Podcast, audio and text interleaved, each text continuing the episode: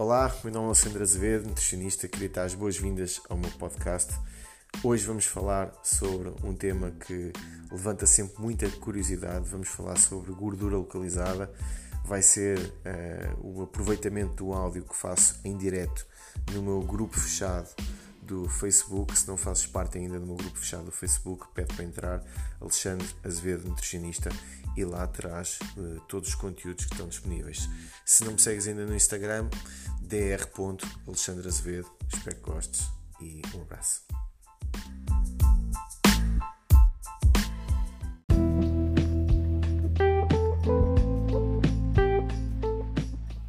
Quando perguntamos a alguém qual a coisa mais importante que podemos ter na nossa vida, a maioria das pessoas responde sem pensar: a nossa saúde. Se perguntarmos de seguida qual a melhor estratégia para cuidar da saúde, a primeira coisa que nos vem à cabeça é obviamente a alimentação. No entanto, basta entrar num café, num supermercado, num restaurante, para perceber que 80% das pessoas que têm esta resposta têm maus hábitos. Porquê é que fazemos coisas contrárias àquilo que sabemos e se a saúde é o mais importante e a alimentação o principal veículo, porquê é que comemos mal? Será que não queremos uma vida longa? Será que não gostaríamos de ver os nossos netos a crescer? Será que não nos importamos de correr o risco de viver os últimos 20 anos com dores? Será que não nos dói olhar ao espelho e ver todos os dias que somos uma sombra, uma imagem distorcida daquilo que poderíamos ser? Então, qual o processo está por trás de tudo isto? Será falta de tempo? Será falta de conhecimento? Será a genética? Estas foram as minhas perguntas durante mais de 15 anos de carreira e depois de milhares de clientes acompanhados. A resposta é bem mais simples do que aquilo que parece. Foste engolido pela tua vida e ficaste para trás. Precisas de um sistema. Precisas do teu sistema os seres humanos resolvem os seus problemas, desde os mais complexos aos mais simples, através de sistemas. Se criarmos sistemas para levar o homem à lua, não é difícil criar um sistema para estar mais saudável. Neste momento, o meu trabalho passa por montar sistemas para os meus clientes. Sistemas adaptados às suas vidas, de forma que consigam montar um plano enquadrado no tempo para que possam atingir as suas metas de forma confortável e, acima de tudo, com uma relação de amor com a comida. Se gostas do meu trabalho e precisas resolver estes problemas de uma vez por todas, tenho várias soluções para ti. Podes participar no Reprograma, o meu programa online de reprogramação de hábitos para aprenderes a montar o teu sistema.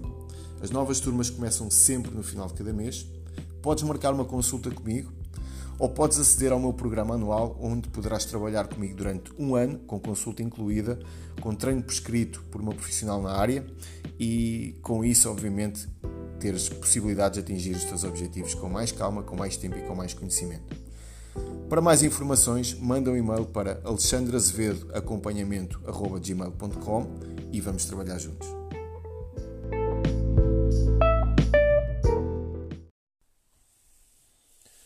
Olá, em direto aqui da, do meu grupo fechado, aqui do, do Facebook, Alexandre Azevedo, nutricionista, e também agora em podcast. Então, bem-vindos a mais um direto, bem-vindos a mais um conteúdo áudio também aqui em podcast. E hoje eu utilizei uh, a chamada inteligência infinita do meu grupo, ou seja, pedir uh, informações, pedir ajuda ao meu grupo, às pessoas que fazem parte do meu grupo fechado, para me darem algumas ideias sobre o que é que hoje uh, poderia falar, qual é que seria o assunto. E hoje vou falar sobre um assunto que diz respeito a muita gente. Há muitas pessoas que muitas, muitas vezes ficam baralhadas e com algumas dificuldades em perceber alguns dos processos que faz com que depois não consigam atingir os seus, os seus objetivos nesta área. Então hoje vamos falar sobre gordura localizada. Posso falar um pouco sobre celulite, não sou especialista em celulite, mas eu acho que se falar um pouco de gordura e sobre gordura localizada eu consigo chegar também à celulite. Então, Começando por aí, uh, o nosso organismo é constituído por, uh, por vários tecidos, não é? E uh, um dos seus constituintes é a sua camada adiposa. Então, começando por falar em gordura, nós temos gordura castanha, temos, temos a chamada gordura branca normal que, que nós temos no nosso corpo e depois essa gordura pode estar localizada ou uh, subcutaneamente, portanto, baixo da nossa pele, ou pode estar então em cima dos, dos órgãos chamada de gordura visceral, gordura que nós acumulamos dentro da nossa camada visceral. Uh, e hoje vamos falar sobre gordura e gordura localizada. Porquê? Porque é comum nós muitas das vezes subirmos para cima da balança, uh, olharmos para o nosso peso e depois dizer assim: eu tenho um índice de massa corporal dentro daquilo que é o normal, ou seja, o índice de massa corporal é aquela continha que nós fazemos uh, com o peso a dividir pela nossa altura ao quadrado, que vai dar depois um número que supostamente foi criado pelas, pelas agências seguradoras para fazer uma previsão de qual é que seria o nosso risco de doença cardiovascular e de outras doenças e hoje é utilizado como referência para peso normal, baixo peso, eh, excesso de peso, obesidade e depois os vários tipos de obesidade. Então, muitas vezes nós temos um índice de massa corporal normal, que quer dizer que é abaixo dos 25, e uh, olhamos para o espelho e dentro daquilo que são os padrões estéticos uh, da nossa sociedade, nós dizemos, olha, eu estou aparentemente dentro do peso, eu estou normal, mas a minha composição corporal não é boa. Então, em primeiro lugar, vamos começar por aí. Peso e composição corporal são coisas que não são, não são uh, diretamente relacionadas. Então, eu posso ter um peso elevadíssimo, eu tenho 1,75m, eu posso pesar, por exemplo, 90 kg e ter 10% de massa gorda. Neste caso, tinha um índice de massa corporal de obesidade. Se alguém só olhasse para o meu peso, dizia que eu era obeso. Mas depois alguém que me visse, via uns bíceps gigantes, um peito gigante, umas costas gigantes, as pernas musculadas e percebia imediatamente que, apesar de eu ter um peso elevado para a minha altura, eu não era obeso e provavelmente tinha um nível de, eh, neste caso, tinha uma percentagem de massa gorda substancialmente mais baixa do que a maioria das pessoas. Então, ponto número 1. Um. Eu tenho o peso normal, mas tenho gordura. Então, normalmente eu costumo responder a isso de uma forma muito simples. Tu tens o peso normal, mas estás gordo. Ou tu tens um peso normal, mas estás gordo. Então, mas como é que isso é possível? É possível porque aquilo que interessa é a percentagem de gordura que nós temos no corpo e não propriamente o peso, tal e qual como eu acabei de explicar agora. Então, é muito frequente, mais se calhar um pouco nas mulheres, e isso acontece mais nas mulheres por, uma, por eh, se calhar razões comportamentais e também além das razões comportamentais também através da sua própria genética e da facilidade ou da dificuldade neste caso das senhoras ganharem massa muscular. Portanto, é mais fácil nós, por exemplo, termos homens que, tendo um peso mais baixo, têm uma percentagem de gordura mais baixa, acontece frequentemente uh, senhoras que têm um peso normal, mas que depois têm alguma deposição de gordura na barriga ou alguma deposição de gordura nas ancas, que muitas das vezes, olhando para o espelho, não é muito estético, ou pelo menos que as pessoas não gostam de se ver com, uh, com essa composição corporal. Então, em primeiro lugar, como é que se trata a gordura localizada? A gordura localizada trata-se da mesma forma que se trata uh, o outro tipo de gordura. Eu tenho que fazer um plano alimentar que me permita não perder muita massa muscular durante o processo, que me permita perder o máximo de gordura no processo e que já agora uh, o meu treino esteja adequado para hipertrofia muscular, ou seja, para conseguir ganhar massa muscular enquanto vou perdendo o meu peso, neste caso a minha gordura. Então vou dar um exemplo. Vamos imaginar uma mulher com 1,60m, com 54 kg de peso. Uh, através do índice de massa corporal dela estava tudo bem, estava normal.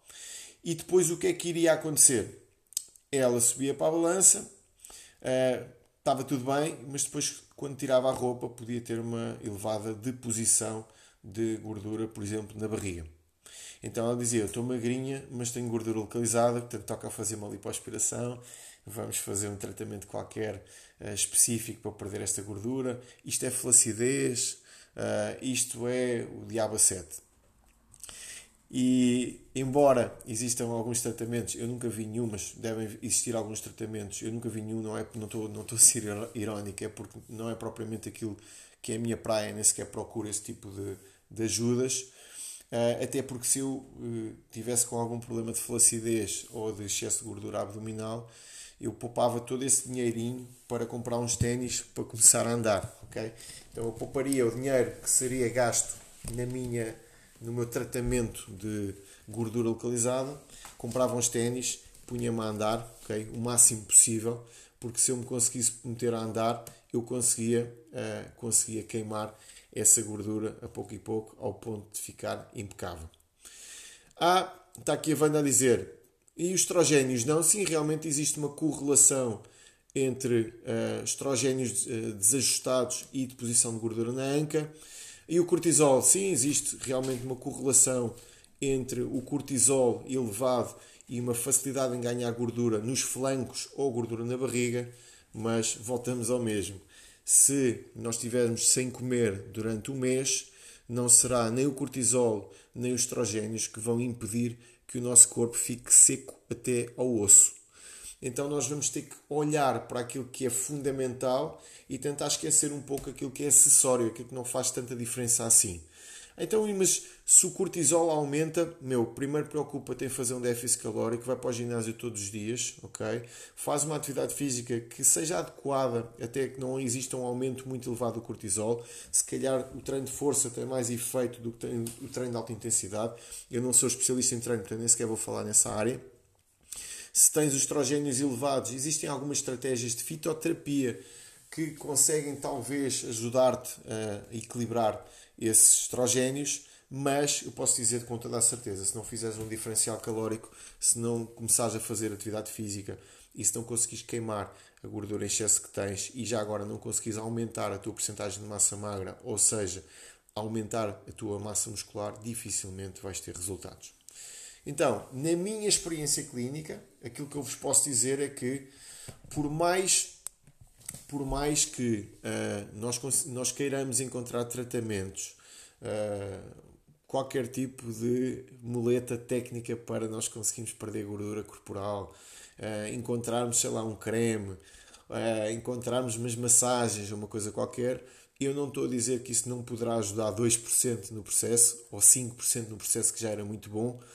O que eu estou a dizer é que nada vai substituir uns tênisinhos, uns calções, uma t-shirt, umas luvas para não ficarem com as mãos muito estragadinhas quando se puxa ferro, ir para o ginásio treinar, fazer um treino com um profissional do exercício que seja devidamente adequado à vossa, às vossas condições uh, físicas até e conseguirem depois começar a projetar um plano, se calhar de um ano, dois anos, para ganhos de massa magra onde se calhar três vezes por semana vocês vão fazer um treino de peito, costas, ombro, bíceps, tríceps, pernas uh, e depois depende obviamente do planeamento do que é que o vosso PT, o que é que o vosso treinador vos vai dar e depois já agora fazer a nutrição adequada. Então, pegando agora na nutrição adequada, o que é que eu faço quando alguém tem muita celulite, tem muita gordura e a celulite nós estamos a falar principalmente de uma lipodistrofia, estamos a falar de uma zona que tem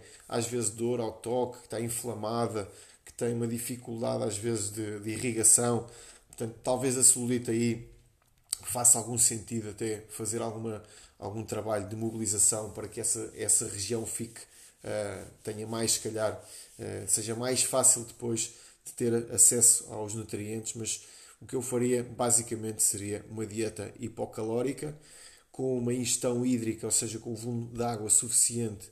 Neste caso, se calhar, não se perdia nada fazer 2, 3 litros de água por dia e fazer o clássico treino cardiovascular, treino de musculação e uma alimentação, neste caso, que fosse uh, adequada e hipocalórica, ou seja, com menos calorias do que aquilo que vocês gastam para conseguirem consumir a gordura que uh, vocês estão, a, ou que vocês têm neste caso, a mais no vosso corpo. ok? Então, a gordura está localizada, está localizada aí. Se conseguires queimar gordura no teu corpo, ela vai sair daí. Não existem exercícios que te tirem gordura localizada, a gordura vai ter sempre que passar pelo fígado, ok? Vocês podem ter gordura na testa, não é para andarem a fazer exercícios com a testa que ela vai sair da testa. Vocês podem ter gordura abdominal, não, vocês não, vão, não é com abdominais que vocês vão tirar a gordura da barriga, vocês vão tirar a gordura da barriga, ou da anca, ou da cintura, ou dos ombros, ou de onde for, criando um diferencial calórico que vos obriga a queimar mais energia do que aquilo que vocês, eh, neste caso, estão a ingerir. Ok? Tão simples quanto isto. Portanto, quem faz, eh, quem faz ginásio é adequar o, o treino para que consiga queimar gordura à medida que vá ganhando massa muscular, porque depois nós temos aqui uh, alguma, algumas dificuldades. Então, é frequente que existam algumas pessoas que tenham o corpo, ou seja, que a sua própria genética, a sua própria uh, morfologia, o seu próprio fenótipo uh, se desenvolva de uma determinada forma. vou dar um exemplo. É comum às vezes ver uh, mulheres, estou a falar muito de mulheres porque eu trabalho essencialmente com mulheres, senhoras que têm alguma barriga, têm pouco glúteo, ou seja, têm pouco rabo, têm as pernas fininhas. Então o corpo normalmente é, na gira é associado a alguma resistência à insulina. O que é que se faz normalmente com um corpo desse género? Uh, infelizmente, quem tem um corpo desse género tem que estar preparado para trabalhar, ok? E tem que estar uh, preparado para trabalhar porquê? Porque não basta só fazer uma dieta hipocalórica em que a pessoa vai durante não sei quanto tempo emagrecer, porque aquilo que vai acontecer numa primeira instância, eu sei porque já vi isso acontecer algumas vezes, é perder o resto que tinham de rabo e de pernas, a barriga continua lá e depois a barriga só começa a desaparecer quando aquela pessoa está muito magra.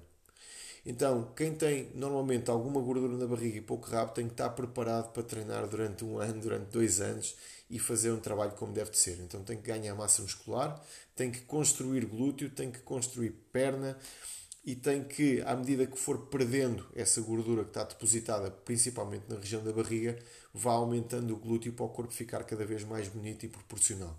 Uh, há muitas, hoje em dia, há muita gente que que nos inspira pelo exemplo. E se nós entrarmos, por exemplo, no YouTube, ou se nós entrarmos às vezes no Instagram, há, há antes e depois espetaculares, mas todos eles, se vocês repararem, normalmente têm dois anos, três anos, quatro anos de diferença para aquilo que foi feito. Então é quase como se nós tivéssemos uma.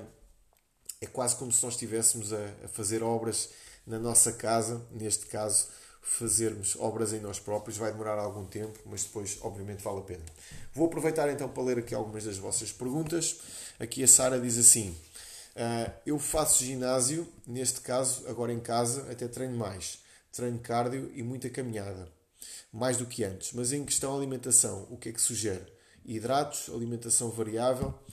Uh, Basta assistir a alguns dos meus uh, diretos aqui. Eu sei que a Sara é nova aqui no grupo, portanto, daí a pergunta. Uh, na minha opinião, restringir hidratos de carbono ou comer hidratos de carbono é perfeitamente, é, é, igual ao litro, ok? É igual ao litro, até por uma razão bastante simples.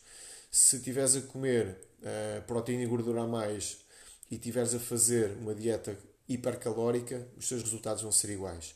Podes ter uma ideia quando cortas nos hidratos de carbono que vais perder mais gordura localizada, vais desinchar um bocadinho, mas isso volta tudo, ok? Portanto, não existe substituto que eu conheça a uma dieta hipocalórica e atividade física consistente. Neste caso, eu acho que toda a gente devia fazer isso, mas para uma mulher é importante trabalhar ao máximo treino de força, máximo treino de força com um profissional da área e criar um déficit calórico para ir tirando a gordura no corpo, porque vocês não têm hormonas para o vosso corpo ficar feio então, uma mulher que treina musculação pesada fica com um corpo super estético, fica com os bracinhos definidos, com o ombro marcado, com o rabo espetacular, com as pernas espetaculares. Vocês nunca vão ficar uh, tronchudas ou grandalhonas ou, ou, ou, com um corpo assim muito esquisito, muito pelo contrário. Por isso, uh, basicamente é isso. Débora, uh, ok, quando fazes jejum podes ir treinar. Olha, eu aqui antes, de, antes do Covid, se calhar em um, sei lá, não, não me recordo quando é que foi mas deve ter sido lá para setembro, mais ou menos. Era sábado, levantei-me às 9 horas, bebi um café, bebi água. Às 11 horas estava no jiu-jitsu. Para quem, para quem não sabe o que é, é jiu-jitsu, procura aí o que é, que é jiu-jitsu brasileiro no YouTube. Não é propriamente badminton nem nenhuma atividade. O badminton até é puxado, não é, por exemplo, xadrez. Uh, fiz um treino de jiu-jitsu até à uma da tarde Uh, foram, no final do treino foram seis lutas. Para quem não sabe o que é, é jiu-jitsu, é, são lutas agarradas, ou seja, é tipo judo, mistura de judo com greco-romana, mais ou menos. Então fiz seis lutas agarradas, portanto eu, eu sou dos mais leves da minha academia. Uh, estavam lá os brutinhos todos. Essas seis lutas, salvo erro, foram de 4 minutos ou de 5 minutos, portanto foram 20 minutos de luta. Uh, saí do ginásio, bebi água, Uh, fui para, saí, saí desculpa, do jiu-jitsu, fui para o ginásio, fiz musculação e depois almocei, eram 4 da tarde. ok Portanto, não morri, não tive problema nenhum e fiz isso em jejum. Então, treinar em jejum ou treinar com, alimento, com alimentos é uma questão de treino. Se nós conseguimos estar treinados a treinar sem jejum, podemos fazer isso sem, sem qualquer tipo de problema, ok? Portanto, mais dúvidas que vocês tenham.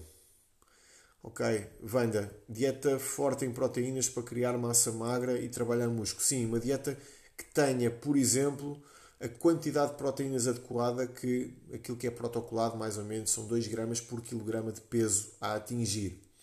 Então, uma mulher que tenha uh, que queira atingir os 55 quilos, estamos a falar aproximadamente 110 gramas de proteína e 110 gramas de proteína quer dizer que estamos a falar mais ou menos de uh, 400 gramas de carne, ok? À volta disso, 400 gramas de carne ou peixe ou outras fontes de proteína que vocês uh, queiram, queiram utilizar, ok?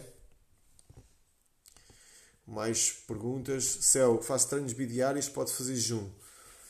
Uh, Céu, podes fazer jejum à vontade. Eu não sei que tipo de atividade física é que tu fazes. Podes fazer atividade física de variadíssimas formas. Não sei se fazes competição, se fazes por uma questão lúdica. Uh, eu faço treinos bidiários também, faço jejum à vontade. Uh, quando nós estamos a falar de rendimento esportivo é uma coisa, quando nós estamos a falar de perda de massa gorda é outra completamente diferente, uh, ou pode ser outra diferente. Quando nós falamos de rendimento esportivo, eu não preciso fazer déficit calórico. Quando eu falo, por exemplo, de perda de gordura, eu tenho que fazer déficit calórico. Quando eu estou a falar de aumento de massa muscular, eu tenho que fazer uh, um aumento calórico. Ok, fazes musculação de manhã e kickboxing à noite. Ok, então se fazes uh, kickboxing e se fazes competição, vai depender, obviamente, de como é que está o teu peso, qual é que é o programa, a, a programação de peso que tu fazes com o teu treinador, ok? Se o teu treinador gosta que vocês uh, cheguem às competições com 3 ou 4 quilos a mais e depois façam só desidratação para a pesagem, se a pesagem é feita de véspera, se é feita no dia, há muitíssimas estratégias. Então vai depender um pouco de qual é que é a tua categoria de peso, se fazes competição, o que é que o teu treinador acha que tu deves fazer, qual é que é o patamar de peso em que tu lutas e o nutricionista entra depois para dar apoio à tua, à, à tua equipa, ok? Portanto, esse planeamento é, é, é do treinador. Eu vou dar um exemplo. Tu imagina, por exemplo, que uh, tu tens, o, sei lá, tu tens 60 quilos, como estás aqui a dizer, mas o teu treinador diz que tu tens que lutar abaixo de 55. No kickboxing não sei de qual as categorias de peso. Então, provavelmente o que é que o teu treinador vai te dizer? Pá, tu no dia da luta vais ter que ter abaixo de 55 kg e tu dizes, ah, mas o meu peso é 60, eu sinto mais confortável em, em lutar em 60. Depois é uma questão de, de ajuste daquilo que, que ele acha que é mais indicado para o teu jogo. Então, mais coisas. Uh, se eu passar duas horas sem comer, depois de acordar, o estômago faz barulho, então compras uns tampões para os ouvidos, compras aquelas coisas para a caça ou para tirar aos pratos, ok? E a, barriga, a barriga aí também deixa de, de, deixa de te incomodar. Tudo isso é treino, ok? Não quer dizer que uma pessoa, de um momento para o outro, uh, faça jejum e sinta-se bem. Está aqui a Carla Lopes. A Carla Lopes faz, além de ser minha amiga já de, de, algum, de longa data, faz parte do meu grupo de clientes também. A Carla tinha o problema de ter diabetes diabetes tipo 2, diagnosticada há pouquíssimo tempo.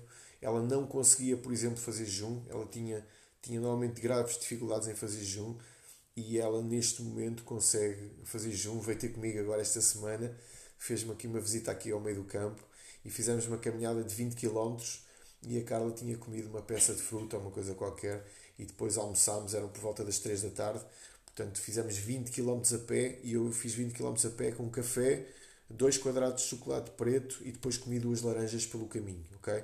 Portanto, eu fiz uma ingestão à volta das 200 calorias, mais ou menos isso, para fazer uh, à volta de quase 2000 calorias de atividade física, ok? Portanto, o corpo aguenta muito mais do que aquilo que vocês pensam. Então, voltando aqui àquilo que era o tema da nossa, hoje da nossa, do nosso direto e aqui do nosso podcast. Gordura localizada é gordura, se nós tivermos um diferencial calórico na nossa dieta, a gordura localizada vai-se embora. Provavelmente vai ser o último local onde nós vamos perder gordura, mas ela vai-se embora. Para quem tiver dúvidas, passe um mês sem comer, só beber água e vejam qual é que é a gordura localizada que fica no vosso corpo. Não existem pessoas que estão em subnutrição extrema, que estejam magérrimos, super magros e depois tenham gordura localizada. Isso não existe, ok? Bolsas de gordura localizada na barriga e depois estejam super magros, ok? Isso não acontece. Então é perfeitamente normal, perfeitamente normal que à medida que vocês forem ficando mais magros, vão perdendo essa gordura.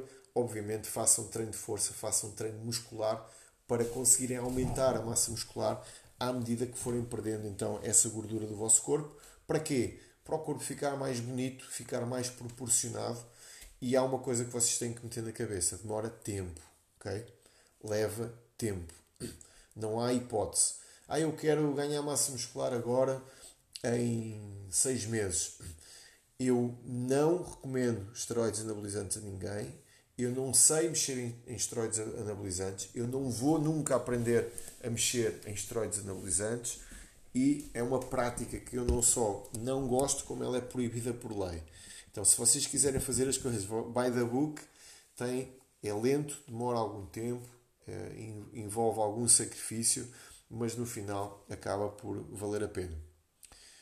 Ok, Céu, jejum e treinos bidiários conseguimos rendimento, o kickboxing é muito, é, o kickboxing é muito desgastante. Ok, mas apesar disso, não perco. Ok, aquela preguiça na barriga. Céu, é assim.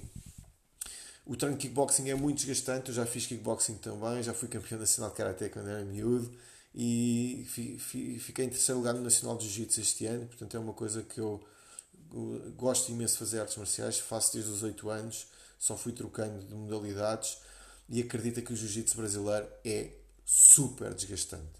Super desgastante. Estamos a falar de um exercício parecido com o CrossFit, porque basicamente é explosão e força, explosão e força constantemente e depois ainda tens de ter flexibilidade, tens de ter mobilidade, tens de ter uma data de coisas. Então é importante uh, uh, consegues ter rendimento desportivo no jiu-jitsu uh, com déficit calórico, consegues, mas perdes um pouco, com jejum, e era isso que eu te queria dizer, jejum não tem nada a ver com déficit calórico, ok? Tu podes fazer jejum e depois comeres durante o dia as calorias todas que precisas, ou comeres um excesso calórico e engordares, ok? Portanto, não, não é porque estás a fazer jejum durante, por exemplo, a manhã, que tu não vais conseguir comer depois duas pizzas dois baldes de agandase e engordares até o final do dia. Okay? Então, jejum não, está, não é diretamente proporcional a comer menos calorias, certo? Depois há uma coisa que tu dizes aqui que é importante. Perder peso, perder gordura e rendimento desportivo ao mesmo tempo, às vezes não é uh, o mais indicado. Por isso é que normalmente alguém, quando faz desporto de competição, tem alguma gordura para perder, deve-se preocupar primeiro em perder o peso e depois adequar a dieta para estar funcional dentro do treino. E é isso que eu normalmente acredito. Não quer dizer que não existam colegas que utilizem outros métodos. Nos desportos de combate dá para fazer um monte de coisas, principalmente se as pesagens forem na véspera, como por exemplo no MMA. Eu acho que em alguns eventos de kickboxing isso também acontece. Há muita gente que gosta de jogar com desidratação e depois no dia da luta ter mais 10 kg, mas isso depois tem, também tem algumas consequências e deve ser feito como deve de ser.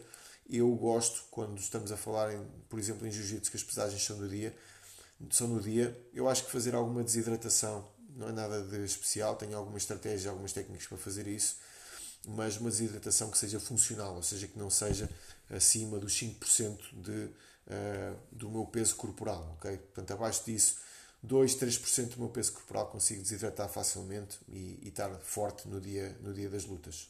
ok? Então, falando de celulite, estamos a falar novamente de gordura. A estratégia é sempre a mesma: criar um déficit calórico. Ah, mas eu sou magrinha e tenho celulite. Não.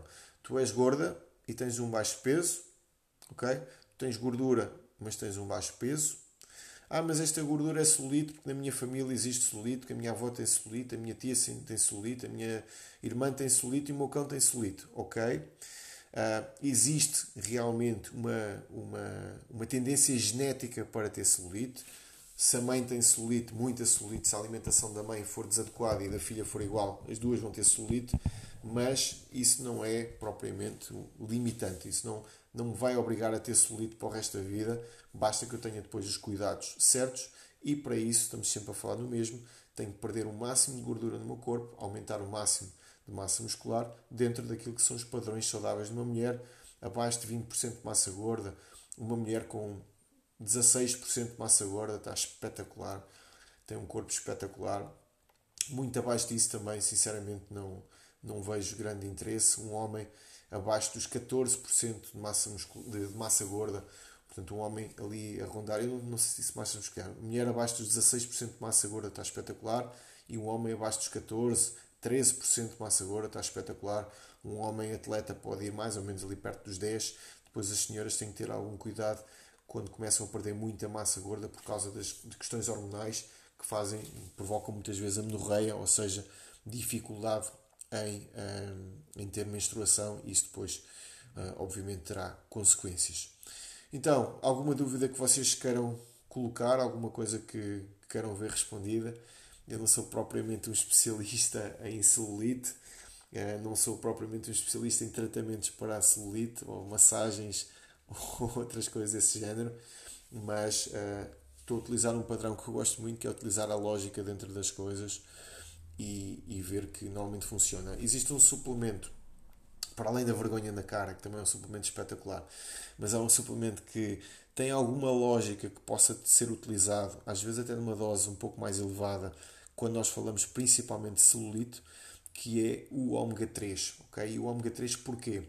Porque se nós estamos a falar de um processo inflamatório, que existe às vezes alguma dificuldade também de irrigação naqueles tecidos em que aquela gordura está uh, inflamada ao toque, dói. Se calhar algumas coisas que nós podemos fazer é tomar ômega 3 até para melhorar, para resolver aquele processo inflamatório ali naquela, naquela, naquela, naquela região e depois, obviamente, se uh, uma pessoa conseguir juntar ali à suplementação um bocadinho de colagênio, colagênio hidrolisado ou a lisina podem, podem fazer algum efeito na melhoria, mas mais uma vez voltamos ao mesmo. Nada vai substituir o treino de força, o déficit calórico, uh, os 2 litros de água por dia no mínimo, uh, o treino cardiovascular e a perda de gordura também gradual do corpo. Okay? Portanto, é muito importante fazermos primeiro o primeiro bloco e depois preocuparmos com o outro.